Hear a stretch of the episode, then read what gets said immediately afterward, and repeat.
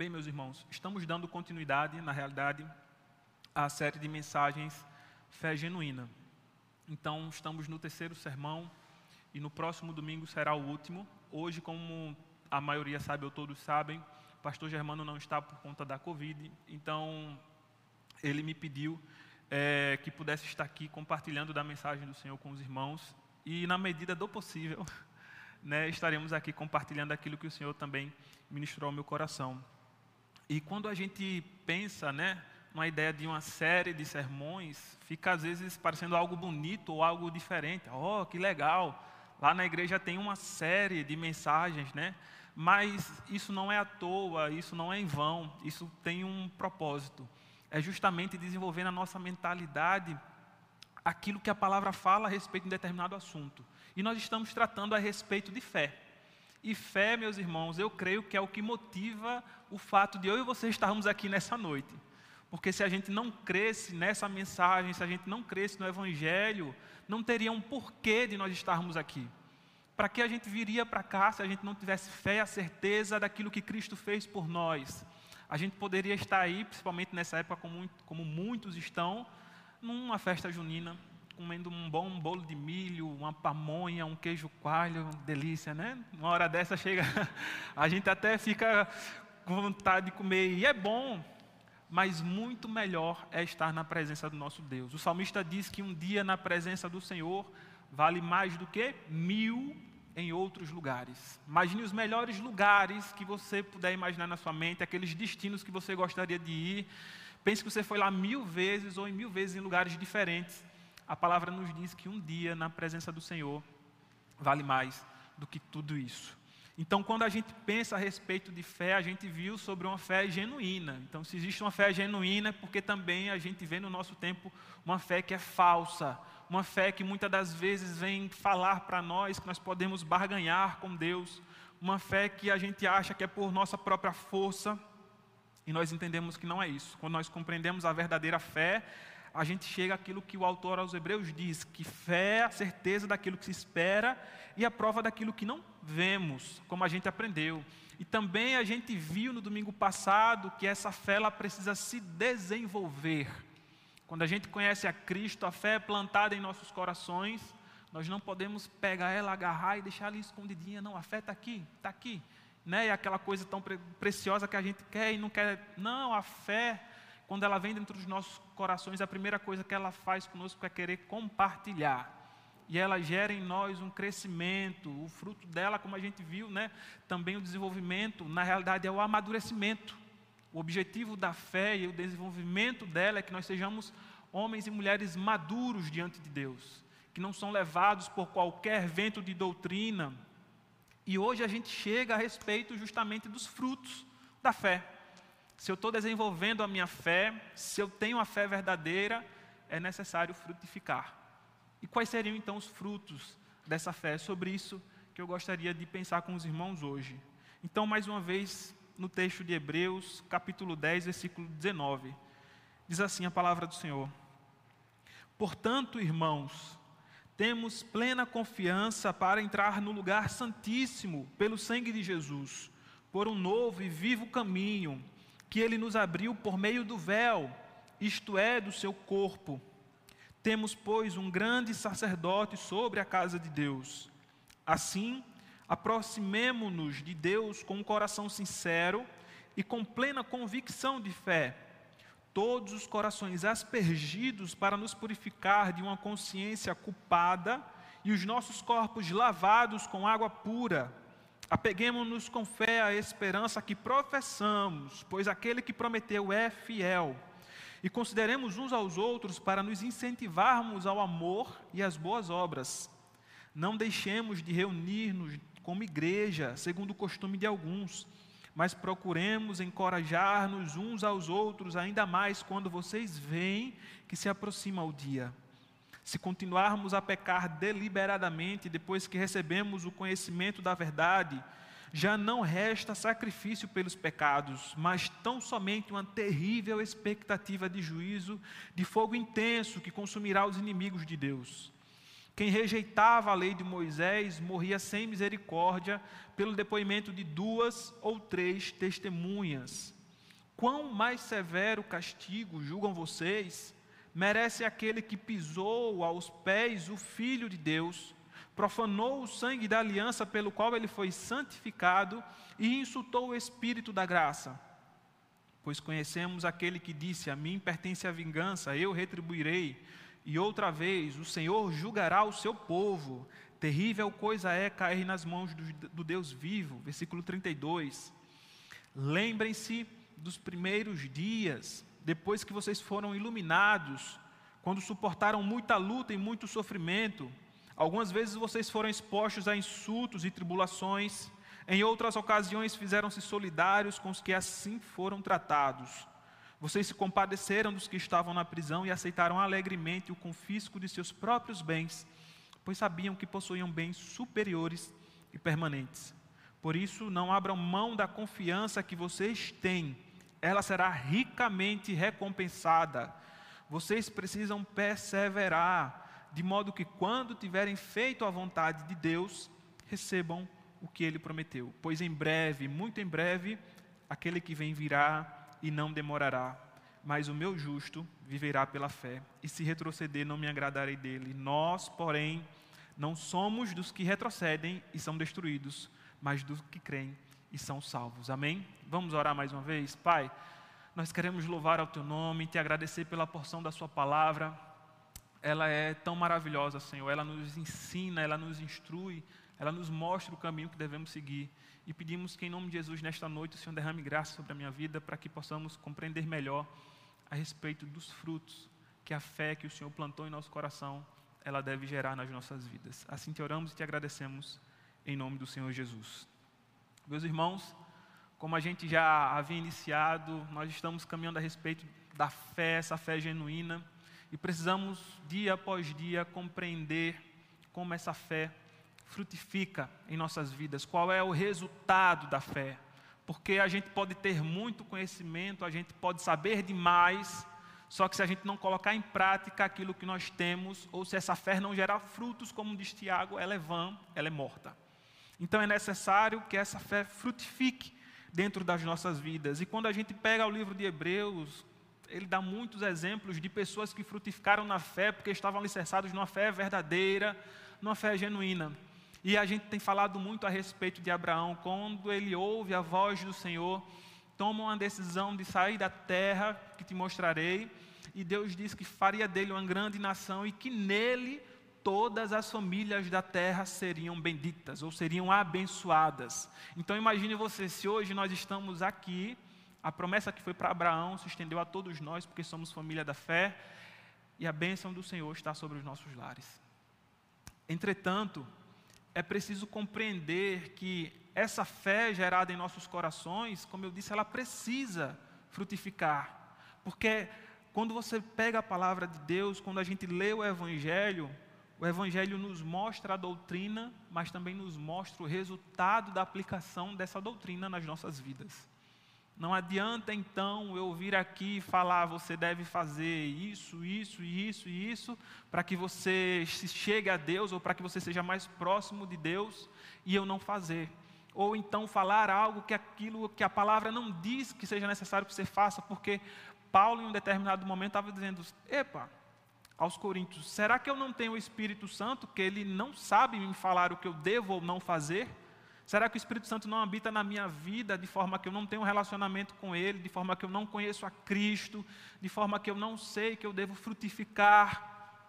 O que será então que deve acontecer? O que na sua vida tem gerado que se trata uma resposta de uma fé genuína? O que nas nossas vidas sido resposta, tem gerado como resposta essa fé genuína que nós tanto temos batido na tecla? Em primeiro lugar, nós precisamos compreender, de acordo com o texto que nós lemos, que a nossa vida deve gerar adoração. O escritor aos Hebreus está traçando aqui um, um, marco, uma diferença muito grande a respeito daquilo que o Antigo Testamento falava, ou não diferença, mas na realidade ele traz uma luz a respeito daquilo que o Antigo Testamento falava, a respeito daquilo que Deus estava pedindo do seu povo quando a gente fala também que aquilo ali era tudo sombra, mas em Cristo tudo é revelado. E é por isso que ele diz que, irmãos, nós temos plena confiança para entrar no lugar santíssimo. Se a gente for ver a palavra do Senhor, entender o que era o lugar santíssimo, ali era onde o sumo sacerdote ia uma vez por ano para poder oferecer sacrifícios por todo o povo e pedir perdão pelos pecados. Mas em Cristo Jesus, agora é tudo diferente. O que é que a palavra nos diz? Temos plena confiança para entrar no lugar santíssimo, ou seja, na presença de Deus, pelo sangue de Jesus. O Senhor Jesus é quem nos garante o acesso a Ele. E cada vez que nós podemos ver que essa fé é gerada em nossos corações, nós podemos adorar verdadeiramente ao nosso Deus Pai, porque nós temos a plena confiança que o sangue de Jesus nos faz estar próximos de Deus. Cristo restaurou a comunhão que havia sido perdida lá no Éden. Em Cristo todas as coisas se fizeram novas, em Cristo todas as coisas foram restauradas, refeitas, tiveram um novo significado, e aí agora nós podemos entrar com confiança. Não há mais dúvidas, não há temor diante de Deus, porque o Deus que guiava o povo no meio do deserto, em Cristo, se revela a nós como um Pai amoroso. Não que ele não fosse antes, ele era. Mas Cristo diz: oh, agora vocês foram adotados como filhos filhos herdeiros, co-herdeiros com Cristo, e por isso vocês podem se achegar até Deus. Não temam quando forem buscar ao Pai, não temam quando forem se encontrar diante do Senhor. Isso só é possível viver uma vida sem temor diante de Deus, em buscar a Sua face, a Sua presença, quando nós temos certeza que a fé que foi gerada em nossos corações, ela é fruto da adoração. A nossa vida deve gerar adoração, a nossa vida deve nos levar para perto de Deus, porque essa fé está gerada em nós. E o escritor vai continuar dizendo que o sangue de Jesus, ele nos leva por um novo e vivo caminho que foi aberto por meio do véu, isto é, do seu corpo. Não sei se os irmãos se lembram no Evangelho, mas quando diz que Cristo estava lá sendo crucificado, quando ele suspira e diz está consumado, o Evangelho nos relata que o véu do templo se rasgou. O véu do templo, antes que impedia, que simbolizava como se fosse justamente essa separação, esse acesso à comunhão com Deus, Cristo rasga esse véu e diz que agora nós podemos ir por esse novo caminho, um caminho vivo, não mais um caminho de obrigações, de uma lei onde te dizem o que deve fazer, mas onde você compreende porque você tem um relacionamento com Deus que pode adorar no Santo dos Santos. Não há mais medo, não há mais temor diante de um Deus que é um Pai amoroso. O véu foi rasgado pelo corpo de Cristo e temos livre acesso a Deus, porque esse mesmo Jesus ele é o sacerdote sobre a casa de Deus. Veja aqui algo maravilhoso. Mais uma vez a palavra nos afirma que Cristo, ele foi o sacrifício e que Cristo também é o sacerdote. A palavra nos dá vários motivos para adorarmos a Deus, porque antes nós precisávamos de sacrifícios que todos os anos, todos os dias, praticamente era necessário oferecer para o perdão dos pecados. Mas Cristo veio e fez com que tudo se fizesse novo, tudo se fizesse perfeito. O sacrifício perfeito foi cumprido em Cristo Jesus. E agora nós podemos viver pela fé. Viver pela fé. Viver na confiança e na certeza de que podemos adorar ao Senhor, porque Cristo conquistou tudo isso para nós na cruz do Calvário. Resta a nós confiança e por isso devemos nos aproximar de Deus com um coração sincero. Veja aqui também essa fé nos mostra como nós adoramos a Deus, é com sinceridade. Sinceridade e com plena convicção, porque os nossos corações, onde a gente viu que é o problema do ser humano, é um coração que deseja fazer o mal, que deseja pecar, esse coração foi aspergido a mesma coisa que era feita no templo, era aspergido sangue para purificar pecados. Está falando que o sangue de Cristo aspergiu os nossos corações e nos purificou de uma consciência culpada e nossos corpos lavados com água pura. Quando temos essa fé que nos gera uma adoração, nós podemos adorar ao Senhor porque compreendemos quem Ele é. Nós não podemos, não precisamos ficar com dúvida. Cristo é o nosso sumo sacerdote, Ele nos apresentou um novo e vivo caminho. Nós temos livre acesso a Deus e não pesa sobre nós mais a culpa do pecado. O Senhor remove de nós toda a culpa, porque Ele levou sobre si as nossas dores, as nossas transgressões, o castigo que nos traz a paz estava sobre Ele, e pelas Suas pisaduras nós fomos sarados.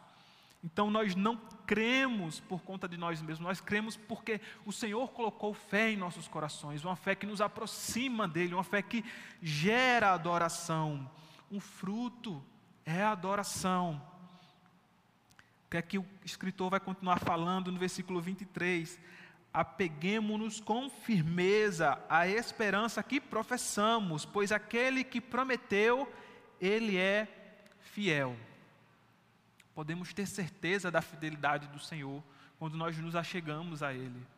Por muitas das vezes, e a depender de onde a gente vem, se já for principalmente cristão, a gente vai perceber que, por vezes, muitos líderes colocam sobre nós um, um jugo muito pesado, coisa que nós não conseguimos lidar. E ao mesmo tempo, o Evangelho também não é uma graça barata que diz que você também está livre para fazer o que bem entender. Paulo mesmo já disse né, que tudo me é lícito, mas nem tudo me convém.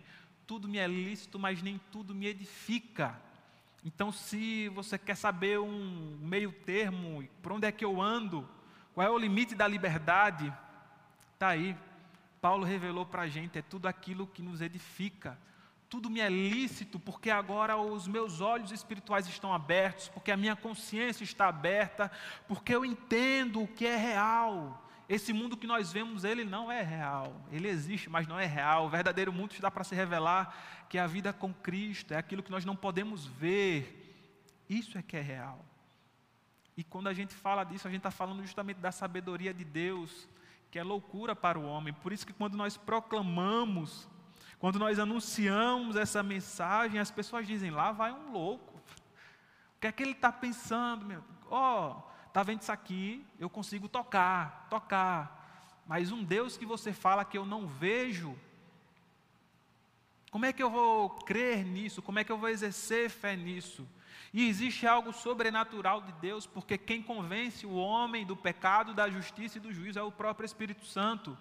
A gente não precisa se preocupar quanto ao resultado da mensagem, mas nós precisamos nos preocupar em pregar a mensagem com fidelidade porque ela sim é quem vai levar as vidas à conversão, ela sim é quem vai gerar no coração aquele desejo, aquele ardor por conhecer a Cristo. Quando nós mostramos ao mundo que nós adoramos ao Pai, que temos uma vida de relacionamento com Deus, a palavra diz que nós exalamos o bom perfume de Cristo. Então, as nossas atitudes, tudo aquilo que nós fazemos, nós pensamos, ou deveríamos pensar, isso adora a Deus, isso agrada a Deus, isso é de acordo com a vontade de Deus?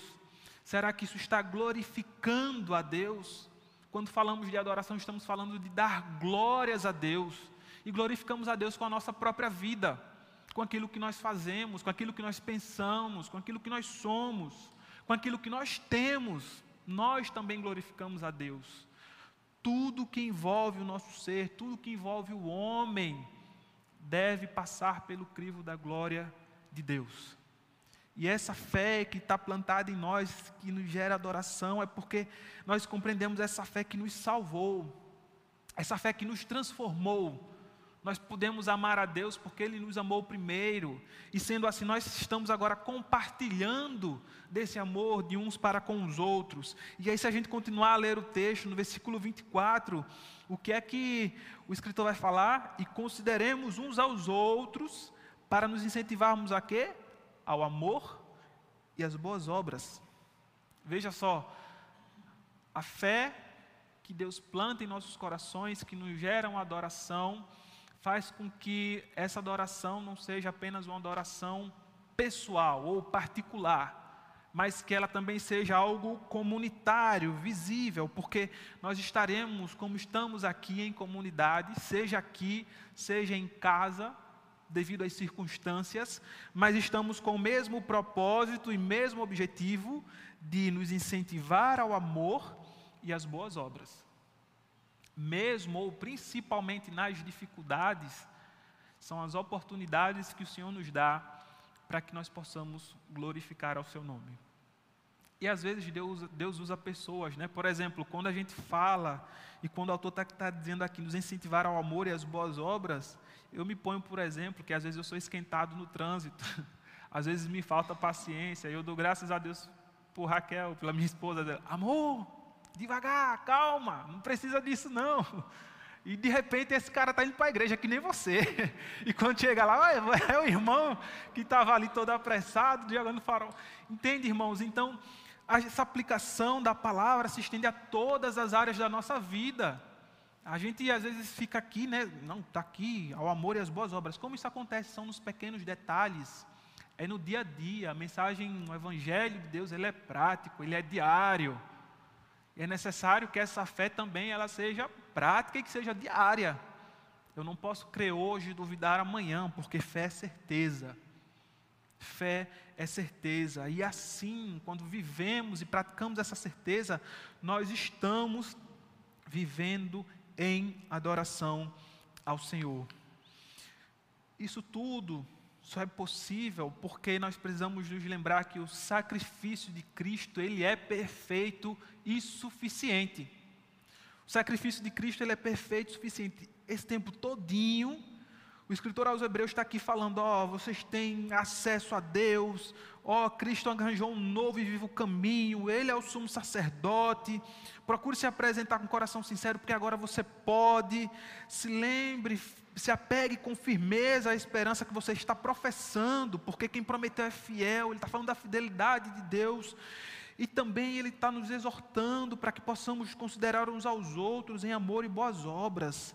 E aí, meus irmãos, uma aplicação muito importante, principalmente para os nossos tempos, onde por vezes nós fazemos trocas e menosprezamos como que o sacrifício de Cristo, que é perfeito e suficiente, o escritor vai falar que não deixemos de reunir-nos como igreja, segundo o costume de alguns, mas procuremos encorajar-nos uns aos outros, ainda mais quando vocês veem que se aproxima o dia. Quando a gente vê e pega o livro do, do Apocalipse e vai falando justamente a respeito da proximidade do dia do Senhor, a gente vê que a gente vai ouvir em guerras, em rumores de guerras, fomes, pestes. E às vezes a gente está vendo isso. Pode não ser agora o dia, o Senhor pode estar preparando a igreja desse tempo para que se torne mais fiel. Porque na perseguição, por incrível que pareça, é quando nós nos encontramos mais fiéis ao Senhor. Não é quando as coisas vão bem, porque muitas das vezes a gente está falando de um evangelho, né? Ó, oh, não se preocupe, que Deus vai prover todas as coisas. Dinheiro não vai faltar, saúde não vai faltar, nada vai faltar. Você vai ser uma pessoa próspera. Quando na realidade o sentido de prosperidade é ser realizado em Deus. Você é próspero quando você tem Deus que supre todas as suas necessidades e pode falar como o salmista que é, Salmos 23: O Senhor é o meu pastor e nada me faltará, ou de nada tenho falta, porque quem supre as minhas necessidades é o Senhor que é meu pastor. Ele sabe daquilo que eu necessito e por isso de nada eu vou ter falta. Então, quando a gente olha justamente para o nosso tempo e principalmente às vezes com as mídias sociais, a gente gasta muito tempo, eu digo por mim mesmo, de estar numa tela de um celular, em um computador, numa televisão, e por vezes o trabalho requer isso da gente, a gente sabe, tem gente que trabalha com mídias sociais, mas nós nunca podemos deixar que nada, nem ninguém, nos separe do amor de Cristo. E quando a gente falou daquela adoração particular, por conta que nós entendemos o sacrifício de Cristo, que é perfeito e suficiente, ele também nos leva a querer e a desejar estar junto de pessoas que compreendem e vivem essa mesma realidade. E é por isso que nós estamos aqui ajuntados. Precisamos nos reunir como igreja. Veja que isso não era um problema dos nossos tempos. Era um problema lá do primeiro século, praticamente, onde já existiam aqueles que não estavam se reunindo como igreja, estavam seguindo outros costumes, não estavam se encorajando a igreja é lugar de encorajamento. Estarmos juntos é para nos encorajar, para nos incentivar. Naquele momento que eu caí, meu irmão, vamos lá, meu irmão, vamos lá, levanta. Você tem livre acesso a Deus, você pode adorar ao Pai, não fique aí caído, não fique aí triste, não fique focando nesse problema, nessa situação que de repente você está passando, mas olhe para o sacrifício de Cristo que é perfeito e suficiente. Adore-o por conta disso e veja como o Senhor que cuida da sua vida irá transformar todas as coisas, irá transformar a sua realidade. Creia. Apegue-se com firmeza à esperança que você professa, porque aquele que prometeu, ele é fiel. O Senhor é fiel.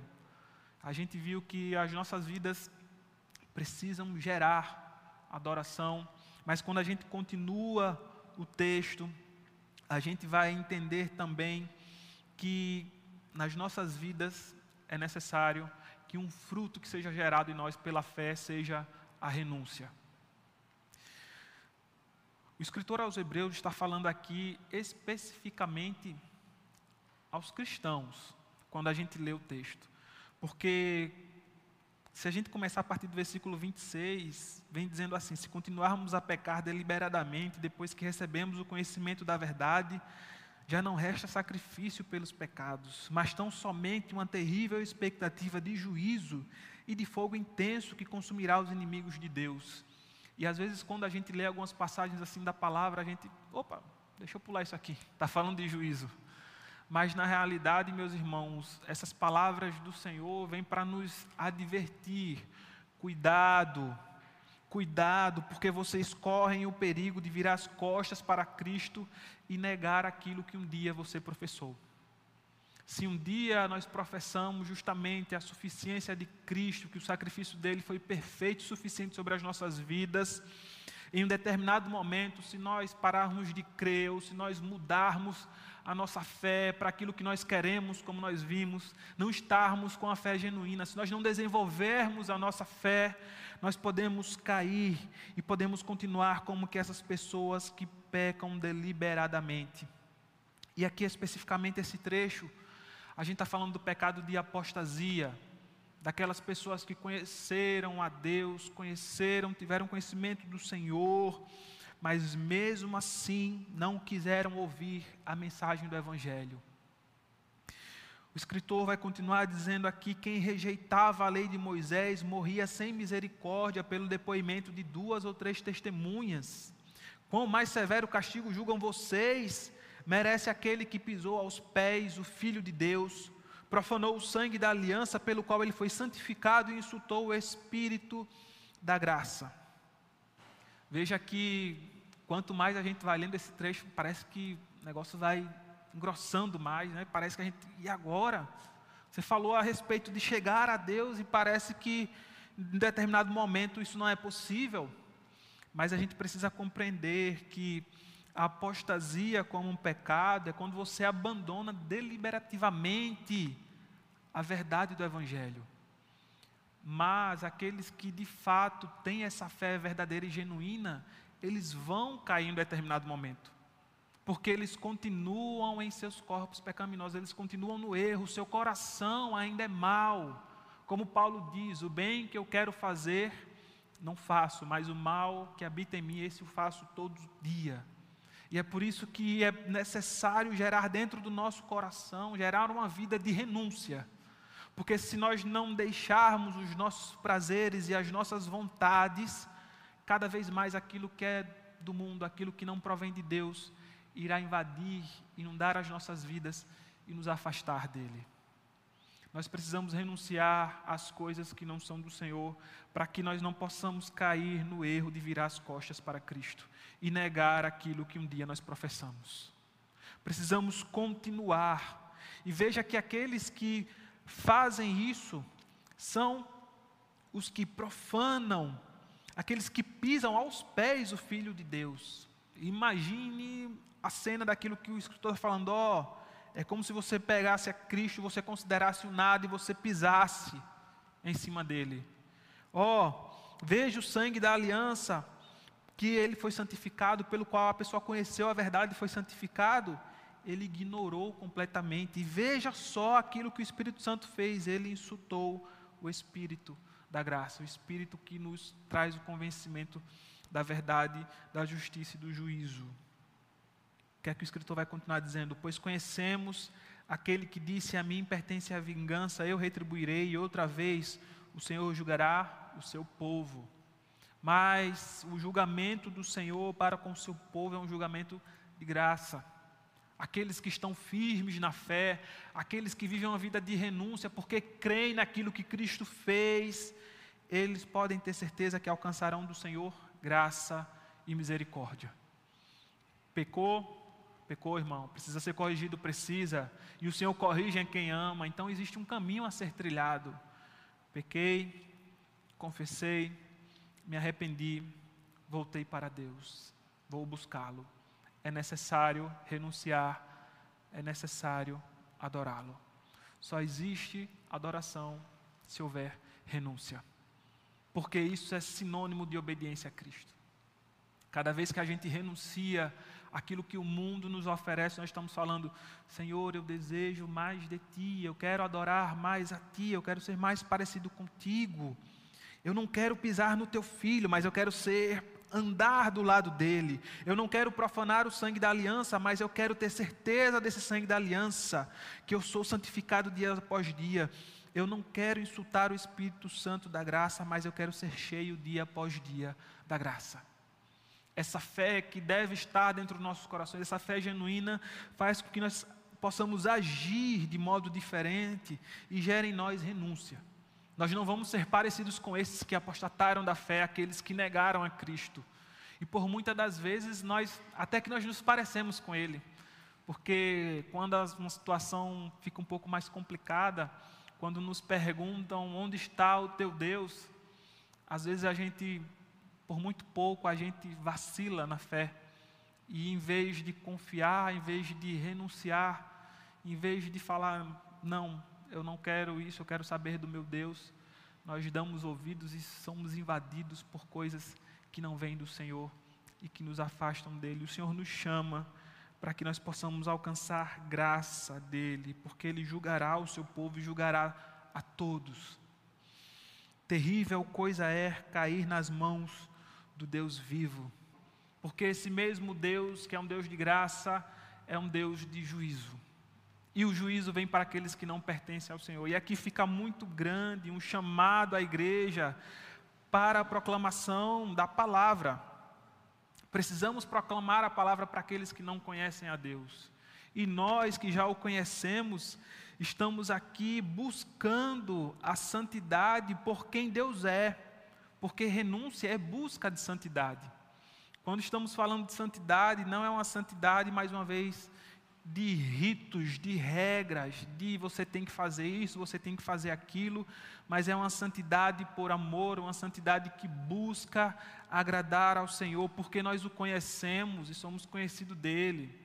O Senhor falou que nós podemos nos achegar diante do Senhor, e quando nós temos intimidade com Deus, pode ter certeza que a santidade vai ser algo que vai fluir naturalmente das nossas vidas vai ser gerado dentro de nós, porque nós vamos estar buscando as coisas que são de Deus e renunciando às coisas que são do mundo. Renúncia é buscar ao Senhor, é buscar a santidade, mas por quem Ele é. Ele é esse Deus de graça, mas Ele também é esse Deus castigador, esse Deus que exerce juízo por conta da Sua própria santidade. O Senhor não habita, o Senhor não contempla o pecado, por isso que nós precisamos de Cristo, por isso que nós precisamos ser salvos por aquele que é sem pecado, Cristo Jesus, que morreu e ressuscitou em nosso lugar. Ele levou sobre si os nossos pecados, ele é o objetivo da nossa fé. Por isso nós prosseguimos rumo ao alvo da soberana vocação, que é Cristo Jesus, até que nós nos tornemos varões perfeitos, a palavra nos diz. Precisamos buscar essa santidade mas a diferença é que nós não buscamos por uma questão moral, não é por conta daquilo que pedem de nós, mas é porque nós conhecemos quem Deus é. E quando nós continuamos a pensar a respeito desses frutos, aquilo que a nossa vida deve gerar como fruto da fé, nós já falamos, é, em primeiro lugar, a respeito da adoração, a respeito da renúncia, e agora nós podemos compreender, continuando a leitura da palavra, que a nossa vida deve gerar também perseverança. Perseverança. É preciso perseverar. A fé que, é, que habita dentro de nós, que o Espírito Santo coloca dentro de nós, nos leva a perseverar. Versículo 32. Lembrem-se dos primeiros dias depois que vocês foram iluminados, quando suportaram muita luta e sofrimento. Algumas vezes vocês foram expostos a insultos e tribulações. Em outras ocasiões, fizeram-se solidários com os que assim foram tratados. Vocês se compadeceram do que estavam na prisão e aceitaram alegremente o confisco dos seus próprios bens, pois sabiam que possuíam bens superiores e permanentes.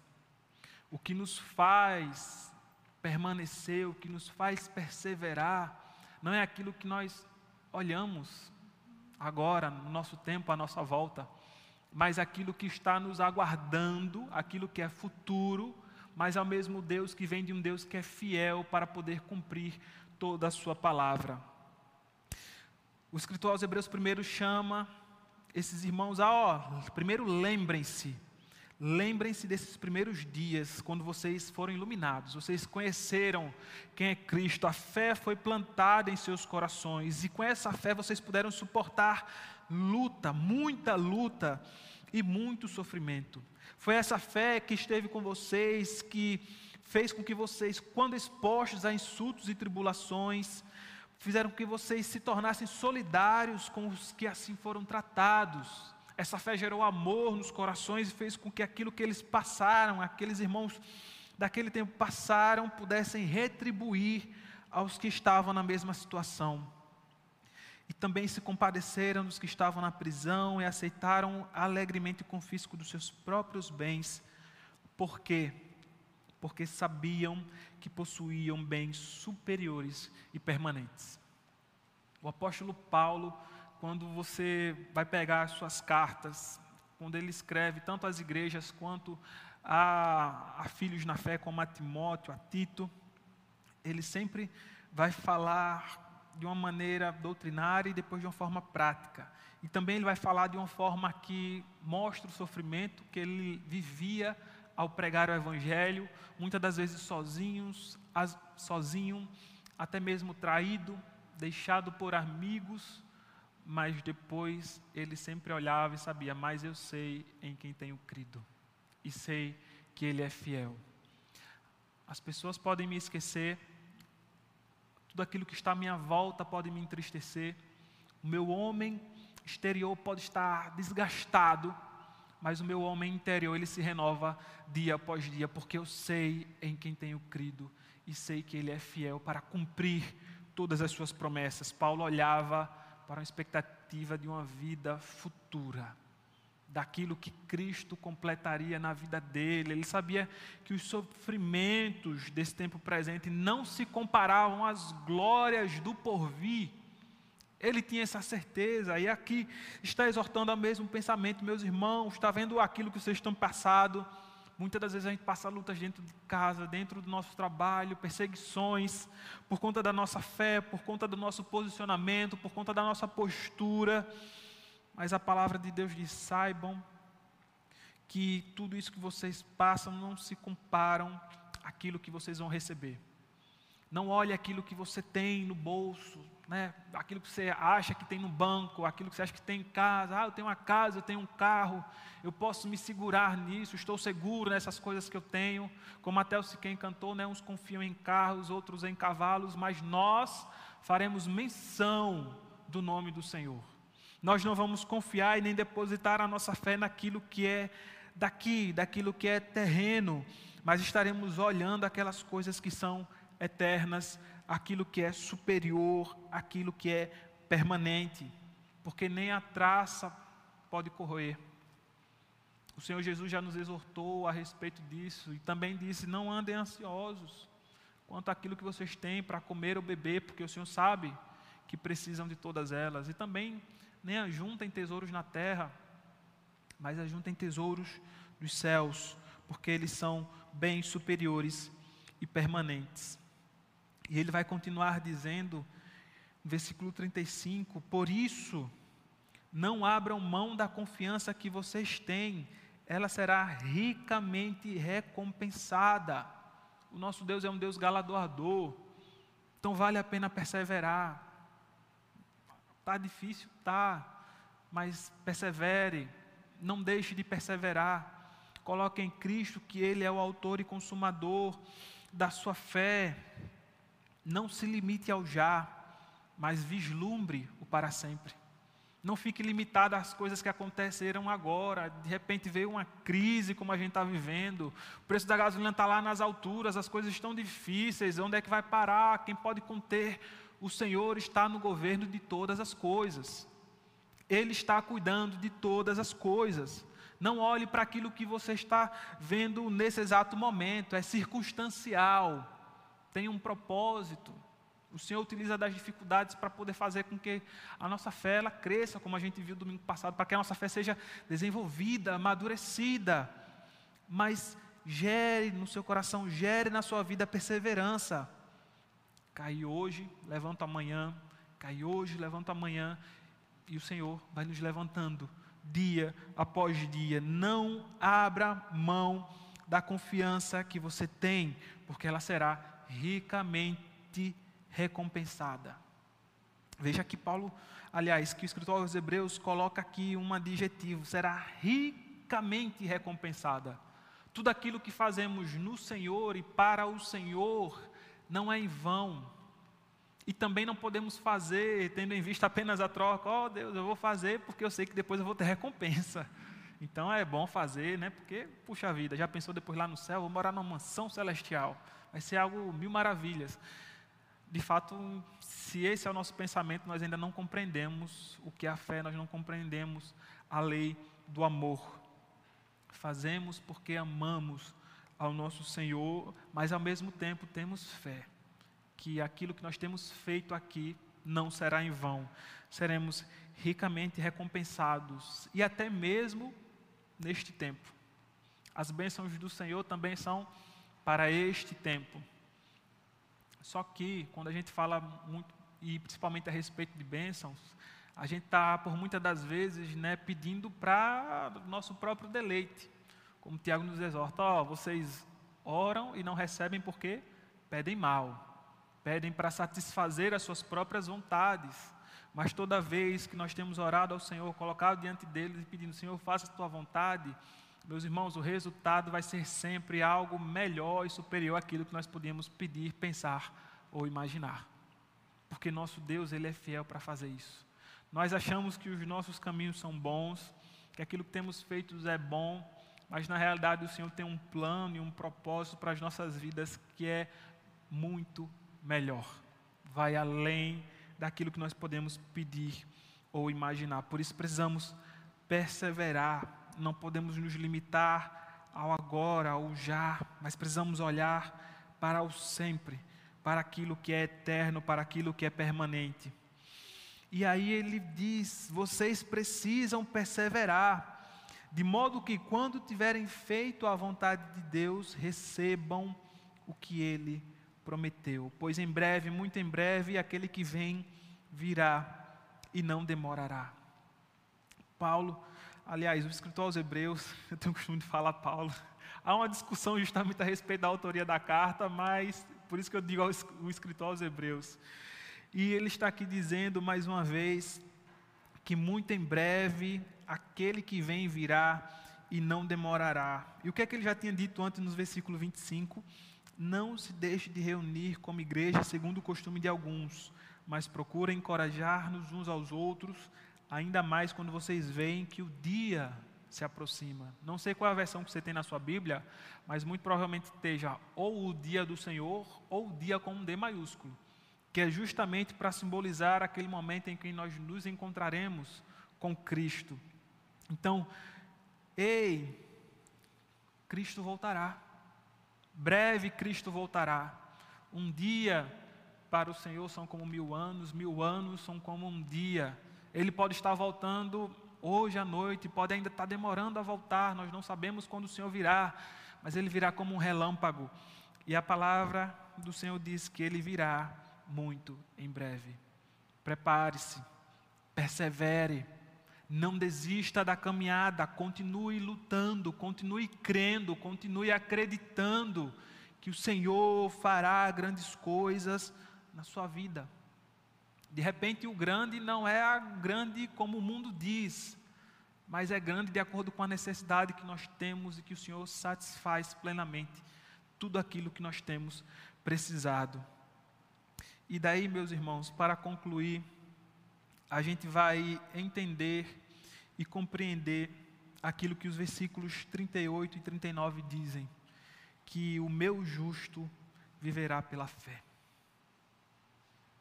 Nós precisamos frutificar, precisamos frutificar de uma fé genuína. É necessário que haja adoração, que saia adoração de dentro de nós, dia após dia. É necessário que haja renúncia das nossas vidas, dia após dia. É necessário que a gente persevere dia após dia, porque também se a gente parar um dia, a gente não está perseverando mais, a gente parou na caminhada. Somente a fé que Deus coloca em nossos corações, essa fé que é genuína, que é verdadeira, fará com que nós possamos frutificar e nós iremos perceber que aqueles que são justificados pelo Senhor são aqueles que viverão por fé e não por vistas. O meu justo viverá pela fé, e se retroceder, não me agradarei dele. Entretanto, eu creio e assim oro por todos e por mim também, como conclui no versículo 19, 39, dizendo: Nós, porém, não somos dos que retrocedem e são destruídos, mas do que creem e são salvos. É necessário crer, meus irmãos, ter a fé no Filho de Deus, ter a fé que pode nos salvar, a fé que, aliás, não pode, ela nos salva uma fé que muda a vida, como transformou a nossa vida, que nós precisamos comunicar e proclamar aquele que ainda não ouviu e ver que essa fé irá gerar frutos dentro do nosso dia a dia. Não se limite, não ache que aquilo que está aqui na palavra, ah, vou ler e tem que ser exatamente o que está aqui, eu não consigo aplicar na minha vida. Não a palavra do Senhor ela se renova dia após dia. Ela tem uma aplicação para as nossas vidas. E de repente, ah, como é que eu vou aplicar hoje, depois de ter visto sobre os frutos da fé? Pode ter certeza que o Senhor criará oportunidades. Agora é necessário que a gente esteja atento, que a gente mantenha essa vida de adoração, que a gente mantenha essa vida de renúncia, que a gente mantenha essa vida diante do Senhor de perseverança nós somos dos que creem e daqueles que são salvos. Nós somos justificados em Cristo Jesus e por isso nós viveremos pela fé e não por vistas. Amém. Queridos, que o Senhor aplique a Sua palavra aos nossos corações. É, foi uma alegria estar aqui, também um desafio, e que o Espírito Santo opere na vida de cada um e possa derramar graça sobre nós para que nós possamos viver essa verdade. Mais uma vez, quem pode e quem faz todas as coisas em nós é Cristo, porque Ele é o autor e o consumador da nossa fé. Amém?